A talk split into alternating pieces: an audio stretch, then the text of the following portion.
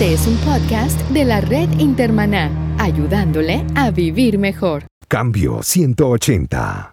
Cambio 180 es auspiciado por cristianos.com, una comunidad sobre la iglesia, la Biblia, la cultura y la vida cristiana. Cambio 180. Hola, ¿qué tal? Aquí Melvin Rivera Velázquez con otra edición de Cambio 180. Los próximos dos programas de Cambio 180, este y el de la semana que viene, lo vamos a dedicar a cómo producir un podcast para su iglesia o ministerio. Varias personas me han preguntado qué puedo compartir sobre la experiencia de más de un año produciendo un podcast. My International, una organización dedicada a la capacitación de autores cristianos en todo el mundo, me solicitó que diera un webinar en el mes de noviembre sobre cómo producir un podcast. Y yo dije, bueno, antes de hacerlo para otras personas del mundo en inglés, lo voy a hacer contestando preguntas para gente que escucha Cambio 180. Además, en las notas de este podcast y en el sitio web cambio180.com usted podrá encontrar los enlaces a los recursos que voy a mencionar en este y en el próximo podcast. ¿Qué es un podcast?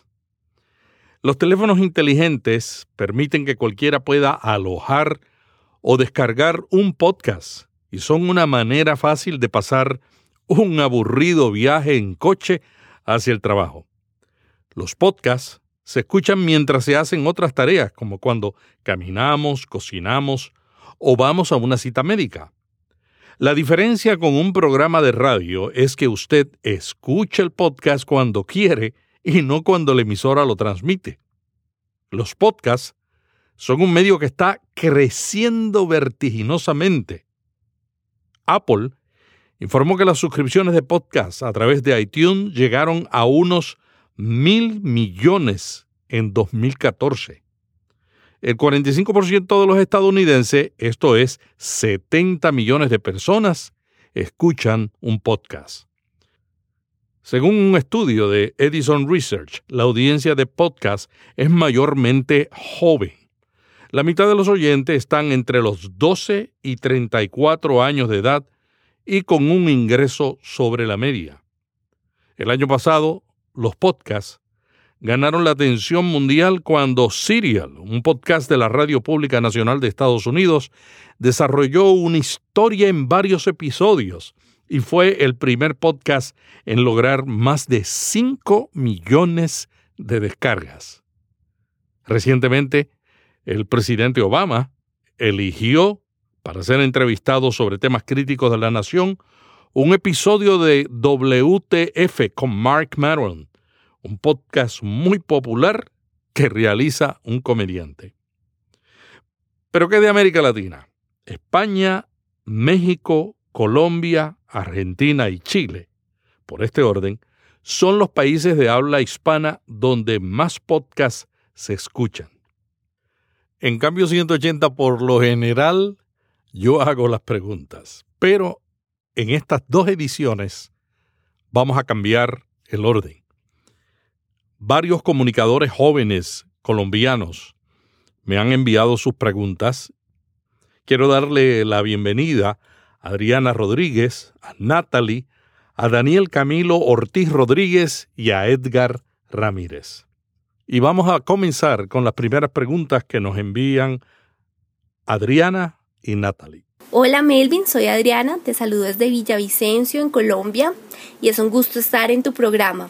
Quisiera saber qué hay que tener en cuenta para planificar un nuevo podcast. Bueno, lo importante para comenzar un podcast es, número uno, tener un propósito. ¿Qué es lo que tú quieres lograr con ese podcast?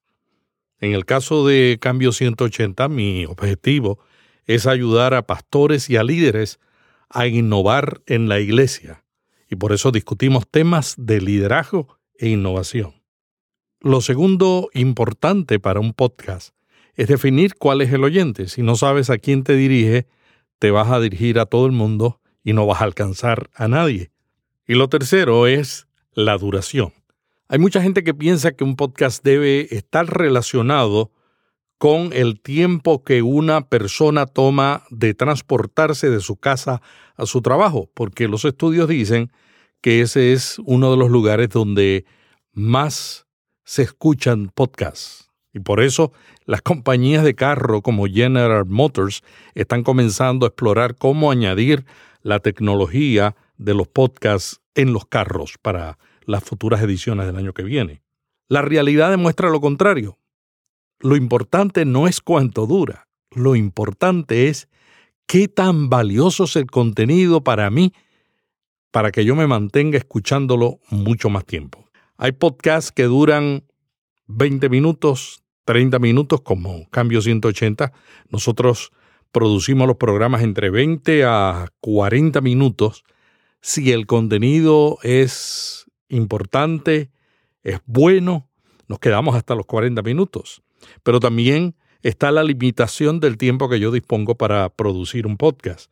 Entonces yo trato de hacerlo de 20 a 40 minutos para mantenerlo con un contenido interesante. Pero hay un podcast muy popular en Estados Unidos que dura tres horas. Y hay un podcast muy popular sobre el mundo empresarial en Estados Unidos que es de una hora diariamente.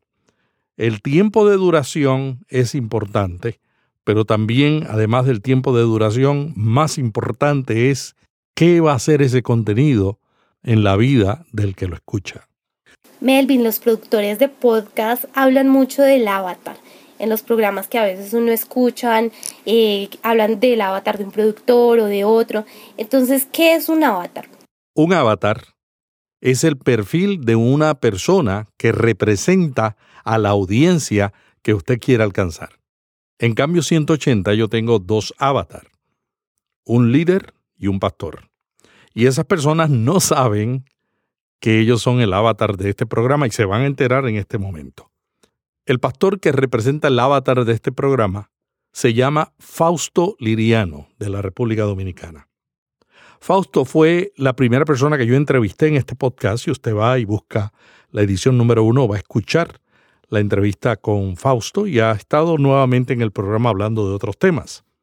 Fausto es un pastor joven, es un pastor innovador, se atrevió a llevar un ateo a la iglesia en un panel con los creyentes, es un pastor que alcanza a la generación del milenio y es un pastor que hace énfasis en la Biblia, que es apasionado por la palabra de Dios. El avatar líder, que representa a los líderes que yo quiero alcanzar, se llama Antonio Tony Rodríguez y es el presidente de la iglesia que yo asisto, la iglesia Discípulo de Cristo en Coral Gables, en Miami. Tony es un ejecutivo de una compañía de seguros pero que tiene un espíritu de servir, no importa la posición y no importa el momento. El líder en mi iglesia, presidente de la Junta, pero cuando no está sirviendo como presidente de la Junta, está sirviendo como diácono en cualquier posición donde se requiera. Es el líder que para mí representa la persona que yo quiero alcanzar. Cuando yo estoy escogiendo los invitados, cuando yo me preparo para las preguntas que quiero hacerle a estos invitados, estoy pensando en estas dos personas que son mi avatar. Cómo la información que proveen los invitados al programa van a ayudar a mi avatar. ¿Qué información ellos necesitan? Y más que todo, ¿qué preguntas estas dos personas que son mi avatar le harían a mis invitados? Hola, soy Natalie, hablo desde Colombia y quisiera saber si un podcast se emite en vivo o debe ser pregrabado. Gracias. Puede ser en vivo o puede ser grabado. Yo prefiero hacerlo pregrabado porque me permite eliminar contenidos, errores que distraen la atención del oyente. Si usted lo hace en vivo, tiene que hacerlo con mucha práctica, tiene que hacerlo con streaming, Ahora mismo hay servicios de streaming gratuitos que le permiten hacer un podcast en vivo. Sin embargo, yo prefiero hacerlo grabado por cuestiones de calidad. Yo tengo amigos que hacen un podcast en vivo y le piden a los oyentes que envíen sus preguntas por chat o por Twitter. Esa interrelación hace que el programa sea más vivo, más interesante. Sin embargo, a veces también se cometen muchos errores que distraen la atención. Gracias, Melvin. Y quisiera saber qué elementos técnicos se requieren para realizar un podcast. El principal error que la gente comete cuando va a producir un podcast es concentrarse en el equipo. Para mí el equipo es importante, pero lo más importante no es el equipo, lo más importante es el contenido. Sin embargo, yo les voy a contar mi experiencia con equipos y qué es lo que yo recomiendo. El primer podcast que yo hice fue en el 2006, cuando estaban naciendo los podcasts. Aradí tenía un lugar en internet, una tienda que se llamaba mercadocristiano.com. Tenía cientos de miles de visitantes mensualmente. Y con Dani Calizaya y su esposa de Ecuador, que trabajaban con Aradí, decidimos producir un podcast con noticias del mundo de la música y los libros cristianos. Lo hicimos solamente por cuatro ocasiones. Compramos una consola, compramos un buen micrófono. Dani es graduado de comunicaciones, su esposa es graduada de comunicaciones. Yo fui gerente de una emisora de radio por más de 10 años y locutor por más de 13. Todos los que estábamos participando sabíamos de equipo y sabíamos de tecnología y sabíamos de producción. Sin embargo, en ese momento, 2006, un año antes de la invención y el lanzamiento del iPhone, la tecnología era muy complicada para subir un podcast a un servidor. Nosotros lo poníamos en el servidor donde estaba mercadocristiano.com y cada vez que mucha gente entraba para descargar el podcast, se congelaba el sitio y los demás no podían entrar. Eso fue en el 2006. Ahora, yo tengo el podcast Cambio 180 en un servicio que pago 15 dólares al mes y que se especializa en proveer hospedaje a podcast. No importa cuántas personas se conecten a la misma vez para descargar el podcast, el lugar funciona con la misma calidad. Y por otro lado, no me afecta el servidor donde yo tengo el blog Cambio 180.com, que es donde yo ofrezco el podcast a la comunidad. En cuanto a los equipos, les voy a contar mi experiencia. Para mí, lo más importante es el micrófono. Yo le recomiendo que adquiera el mejor micrófono que su presupuesto le permita. Sin embargo, no gaste mucho dinero en el micrófono, particularmente cuando está comenzando el podcast. Con todo lo que yo sé de radio, con todos los micrófonos que yo compré para la emisora de radio, cientos de dólares costaban esos micrófonos.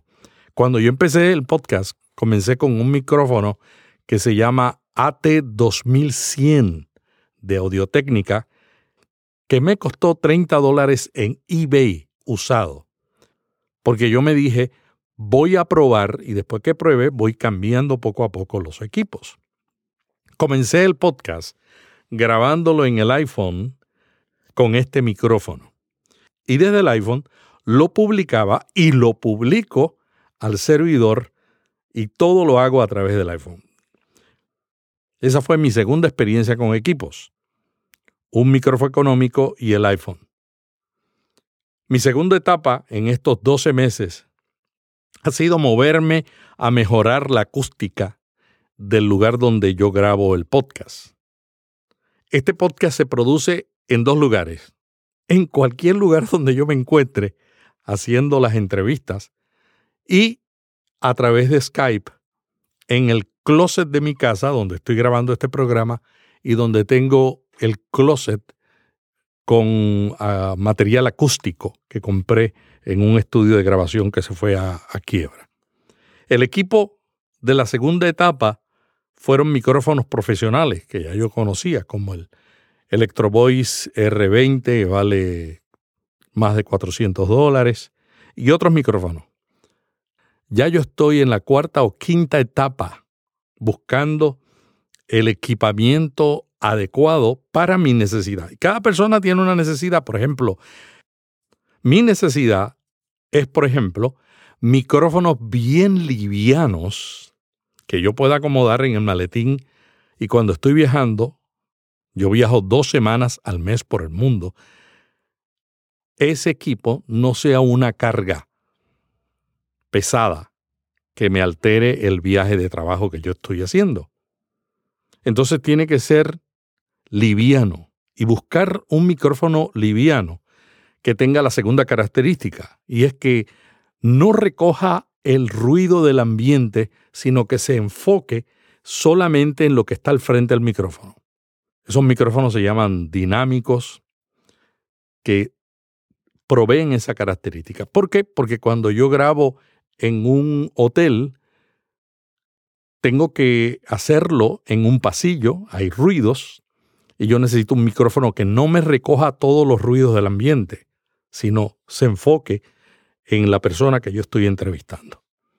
En esta nueva etapa, yo me he movido a micrófonos que cuestan entre 200 a 300 dólares, que son ultra livianos y que son conocidos como shotgun. Son micrófonos que se usan para producir entrevistas en video, los utilizan en la televisión y los he escogido porque después de probar diferentes micrófonos, encontré que ese era el micrófono más direccional y el micrófono más liviano. Y utilizo el AT897 para entrevistas en la calle y el AT8035 para la cabina. Sigo grabando en el iPhone y editando en la iPad. Para usar estos micrófonos profesionales en la calle con el iPhone, yo utilizo un adaptador que se llama iRig Pro, que más adelante voy a explicar. Pero también yo he decidido estar siempre listo para grabar una entrevista para el podcast. Muchas veces, cuando estoy viajando, me encuentro con una persona que no estaba en mis planes conversar con ella y de repente se me ocurre, esta persona yo la puedo entrevistar para el programa, pero no tengo el micrófono. Siempre yo tengo la grabadora, que es el iPhone, pero no tengo un micrófono. Así es que acabo de adquirir un nuevo micrófono que salió para el iPhone, que es una mezcla de un micrófono lavalier de Sennheiser y un adaptador digital de Apogee y que se llama el micrófono Sennheiser Clip Mic. Es un micrófono lavalier que se conecta al conector Lightning del iPhone o de la iPad y graba con mucho más alta calidad que cualquier otro lavalier normal que se conecta por la entrada del audífono o el micrófono regular de esos equipos. Bueno, no les he explicado qué es un micrófono lavalier. Un micrófono lavalier es un micrófono ultra miniatura que se utiliza mucho en la televisión con los conductores de programas para tener un micrófono que no se ve. Es un micrófono prácticamente invisible que se coloca en la camisa o en el traje de la persona de tal manera de que tiene un micrófono, es invisible y el micrófono es de una gran alta calidad. Bueno, ahora les voy a contar ¿Qué es lo que utilizo en la pequeña cabina de grabación, un closet de un cuarto de mi casa? En vez de una consola o una mezcladora de sonido, compré una interfase de audio, una pequeña cajita mezcladora de audio de alta calidad, que vale usada unos 130 dólares, se llama Presonus Audiobox i2. Y esta es una mezcladora, una interfase de audio para dos micrófonos y los conecto a la iPad y cuando hago entrevista por Skype conecto esa interfase al teléfono celular conectado a Skype y luego lo conecto a la iPad y grabo todo en la iPad en mi cabina que es el closet de mi casa. Últimamente también estoy probando una grabadora. Hay gente que no prefiere grabar en computadoras. Prefieren grabar en una grabadora de verdad, porque las grabadoras no se congelan como se congelan los programas de computadora. Entonces yo estoy probando con una que se llama Zoom H5, que me permite conectar dos micrófonos y hacer un programa de entrevista en la calle sin tener mucho peso que transportar. Ahora me dice que como no he logrado bajar de peso, vivo obsesionado con viajar con cosas livianas. Ese es el equipo que yo utilizo para producir Cambio 180. Y lo voy a resumir así. Para grabar Cambio 180 yo utilizo tres plataformas. La más común es la que utilizo cuando estoy de viaje para hacer las entrevistas. El micrófono AT897, liviano, me cabe en el maletín, con un adaptador para el teléfono celular iPhone 6 Plus. Y ese adaptador se llama iRig Pro, que me permite subir el, el nivel del micrófono, que además contiene una tecnología que se llama Phantom Power, que permite utilizar micrófonos especiales de más alta calidad en el iPhone. Y la otra alternativa de micrófono que siempre llevo conmigo en el maletín es el nuevo Sennheiser Clip Mic Digital, el lavalier que está siempre listo para grabar una entrevista. Esas entrevistas yo las grabo con un micrófono. La mayoría de mis entrevistas son con un micrófono. Y muevo el micrófono a la persona y lo muevo a mi persona. Con un solo micrófono hago la entrevista. Sin embargo, toma más tiempo porque cada vez que se mueve el micrófono se producen ruidos y a veces hay que editar. La segunda plataforma que yo tengo es la que estoy probando ahora con dos micrófonos AT897 dos estanes de mesa ultra miniatura y ultra livianos, que son el modelo AKG 231.1 y la grabadora Zoom H5, que me permite conectar dos micrófonos y tengo una pequeña emisora de radio. Y luego de la grabadora lo paso al iPad y lo edito en el iPad. Y la tercera plataforma que tengo es el estudio en el closet donde tengo la iPad, el iPhone, la interfase de audio Presonus AudioBox i2 y tengo un equipo para mejorar la calidad del sonido que se llama DBX286S. Ese equipo me ayuda a mejorar el sonido, eliminando sonidos de ambiente que a veces ocurren cuando uno está grabando en la casa, en un cuarto que no tiene un tratamiento acústico totalmente profesional, aislando el sonido de otras dependencias del hogar, del estudio. Por ejemplo, llegó UPS, tocó en la puerta y yo estoy grabando, entonces se oye el sonido de UPS, cling, cling, y ese equipo me elimina todos esos sonidos de fondo, el perro, la perra, todos los sonidos que uno puede tener inesperadamente en una grabación. Esos son mis tres plataformas de grabación. Yo no he invertido mucho dinero. Sencillamente trato de comprarlo todo usado y lo he ido moviendo según el programa avanza. Yo lo sigo avanzando también en calidad de producción con los ahorros que voy teniendo para este propósito. En resumen, si usted quiere hacer un podcast, comience con lo que tenga. Yo comencé con lo que tenía. Yo tenía un iPad y un iPhone y compré un micrófono usado de 30 dólares, que nuevo vale de 50, 60 dólares en Amazon. Comience con lo que usted tiene. Tiene una laptop, conecte un micrófono USB como el AT2100 a la laptop. Busque el cuarto de su casa donde haya menos ruido. Instale un programa gratuito para grabar el podcast y editarlo y luego instale un programa para grabar entrevistas por Skype. Con lo que usted tiene puede comenzar un podcast.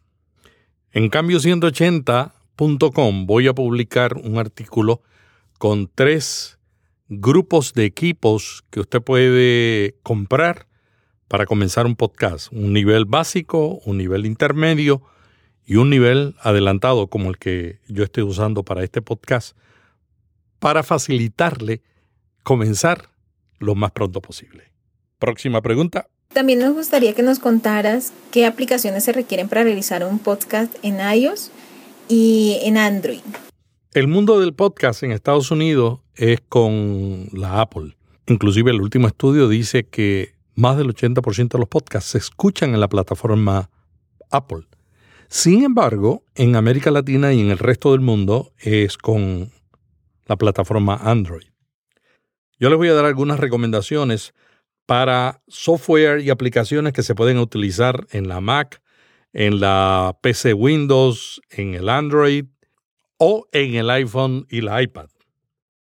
Voy a comenzar con lo más económico y lo que yo haría si tuviera que volver a empezar a hacer un podcast usando una laptop. Si yo tuviera una laptop PC o Mac, lo primero que buscaría es un programa para grabar el podcast. Y en la PC y en la Mac, el número uno se llama Audacity. Audacity. En las notas voy a poner un enlace. Esa es la mejor herramienta para grabar y editar podcasts. Es gratuita, usted la puede descargar con Audacity y con un micrófono conectado a su laptop, ya usted tiene todo el equipo para comenzar un podcast. La segunda alternativa es GarageBand. GarageBand está disponible solamente para la Mac, pero es gratis y también está disponible para la iPad. La tercera alternativa para la laptop PC o Mac es Adobe Audition. Este es el programa más extraordinario con más posibilidades para grabar y editar un podcast, pero cuesta mucho porque ahora tienen un modelo de suscripción de 20 dólares al mes. Yo no lo recomiendo, lo que yo hago lo estoy haciendo con una aplicación que voy a mencionar más adelante que me costó 10 dólares y no tengo por qué pagar 20 dólares mensuales simplemente para editar un podcast. El segundo software que usted necesita para grabar un podcast en una máquina Windows, en una máquina Mac o en una máquina Linux. Se llama Levelator. Levelator, así se escribe en español, es un software gratuito que le permite nivelar todos los sonidos a un estándar. Cuando usted está grabando una entrevista, a veces una persona habla en un tono muy alto y la otra habla en otro tono más bajo. Eso molesta, especialmente cuando uno está escuchando el podcast en el coche o usando unos audífonos. Para producir un programa de podcast profesional, siempre necesitamos pasar todo el contenido del podcast a través de un software que nivele todos esos sonidos y que nos produzca también, si es posible, un MP3. Nosotros grabamos los podcasts en el formato de más alta calidad, Wave, y luego, cuando utilizamos programas como Levelator, lo convertimos a MP3, que es una calidad diferente, pero todavía buena calidad para audio hablado. Para las plataformas móviles Android y Windows, existe un programa, una aplicación para grabar extraordinaria. Yo lo usé y me encantó muchísimo. Se llama Audio Evolution. Audio Evolution Mobile. Es una aplicación que graba múltiples tracks a la vez. Audio Evolution Mobile está solamente en estas plataformas que les he mencionado. Si usted va a grabar en la iPad como yo, le voy a comentar lo que yo uso. Cuando yo grabo entrevistas por Skype o en persona con dos micrófonos, en el iPhone o la iPad, utilizo una aplicación que se llama BossJog. BossJog es una emisora de radio, como la que yo dirigía en la década del 70 y el 80, que tenía diferentes tecnologías para poner cuñas de radio, para poner música. BossJog hace todo eso. Usted puede grabar todo su podcast en BossJog. Porque usted pone en la aplicación, pone el tema del programa, pone el cierre del programa y utiliza la aplicación como una mezcladora extraordinaria. BossJock vale 10 dólares y muchas veces durante el año está en 5 dólares. Yo no la uso para grabar todo el programa, simplemente la uso para cuando voy a grabar entrevistas por Skype o en persona con el iPhone o la iPad. Conecto el celular con Skype y grabo en ese caso en la iPad. Cuando yo estoy en la calle y grabo entrevistas con un micrófono, utilizo la aplicación conocida como Twisted Wave. Twisted Wave también viene para PC, también viene para Mac y para iOS. Prácticamente yo grabo las entrevistas con un micrófono y edito todo el programa Cambio 180 en esa aplicación que se llama Twisted Wave. Es muy utilizada por los artistas que hacen voiceover, los, artistas que hacen voces de doblaje y ese tipo de cosas. Y a mí me encanta, es una maravilla la aplicación, sencillita de manejar.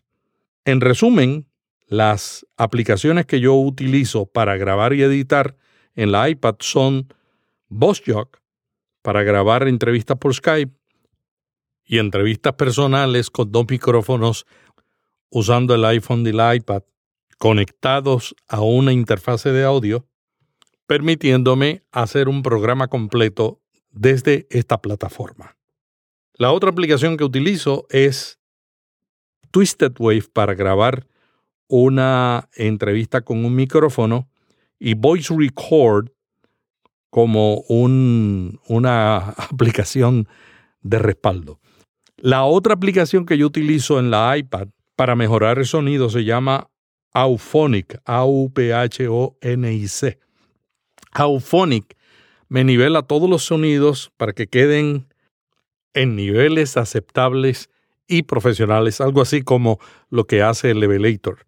Y número dos, me elimina todos los sonidos de fondo que los equipos que yo utilizo no han podido eliminar. Bueno, el programa está muy interesante. Hoy atendimos las preguntas de Adriana Rodríguez y de Natalie, comunicadoras sociales de Colombia. La semana que viene tenemos preguntas de Daniel Camilo Ortiz Rodríguez y de Edgar Ramírez. La semana que viene vamos a discutir algunas preguntas como si un podcast requiere edición, dónde se alojan, cuál es el costo, cuánto tiempo está disponible un podcast para el público, qué cantidad límite de podcast se pueden subir, cuál es la mejor manera de difundir un podcast y todas estas preguntas que posiblemente usted tenga. Si usted tiene otras preguntas y quiere hacerlas, escríbame a arroba el cambio 180 en Twitter, en Facebook, cambio 180 o puede también a través del blog cambio180.com me envía las preguntas y nosotros con mucho gusto añadimos esas preguntas en el podcast de la semana que viene. Esperamos que esto le haya sido de utilidad y la semana que viene continuaremos en algunas recomendaciones para producir un podcast. Cambio 180. ¿Cómo mantenerse relevante en un mundo diferente?